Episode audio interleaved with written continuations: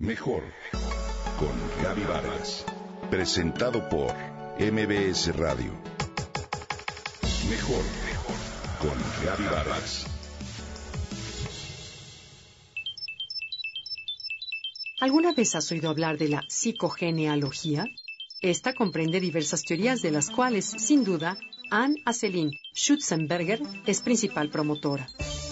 La psicoterapeuta trabajó con enfermos aquejados de cáncer, especialmente en una técnica que refuerza el sistema inmunitario a través de visualizaciones positivas.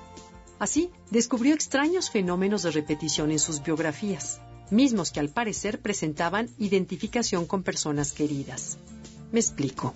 Anne dijo que en la década de los 70 analizaba a una joven sueca de 35 años de edad desahuciada por el cáncer. Los médicos ya le habían amputado una parte del pie y la preparaban para amputar aún más. Cuando Anne fue a casa de esta joven, vio el retrato de otra joven en la pared de uno de los salones. Su paciente contó a la psicoterapeuta que la joven del retrato era su madre, quien había fallecido de cáncer a los 35 años de edad.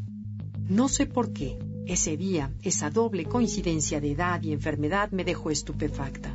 Tuve la impresión de que esta mujer se había programado para caer enferma a la misma edad que su madre había muerto de cáncer. Afirmó Anne. Somos menos libres de lo que creemos, dice la psicoanalista, pero tenemos la posibilidad de conquistar nuestra libertad y salir del destino repetitivo de nuestra historia si comprendemos los complejos vínculos tejidos en la familia. Anne, a partir de entonces, pidió a sus pacientes que le hicieran un árbol genealógico con los acontecimientos o padecimientos clave en cada uno de sus ancestros. El resultado fue increíble.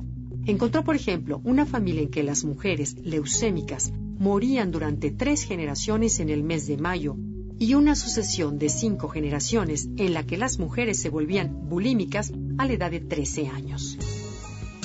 Repetir los mismos hechos, fechas o edades que conforman parte del drama familiar de nuestros ancestros es de manera inconsciente. Es una forma de honrarlos y de serles leales. Es una lealtad que sobrepasa los límites. Han cita la historia de la muerte de Brandon Lee, a quien mataron en un rodaje, pues desgraciadamente alguien había dejado olvidada una bala en un revólver que tuvo que haber sido cargado con balas de salva.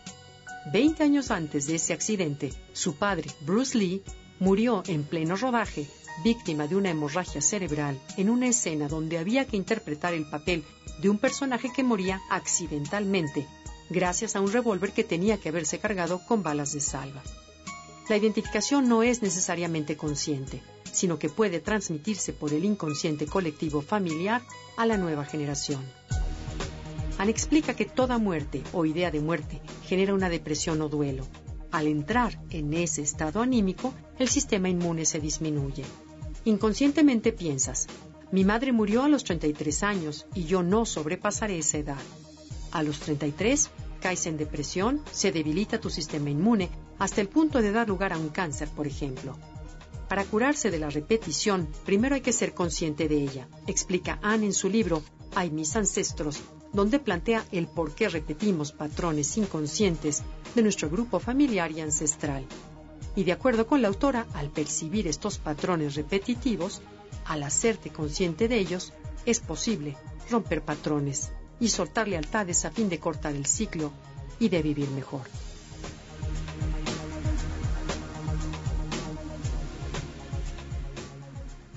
Comenta y comparte a través de Twitter. Gaby-Vargas. Mejor con Gaby Vargas. Presentado por MBS Radio.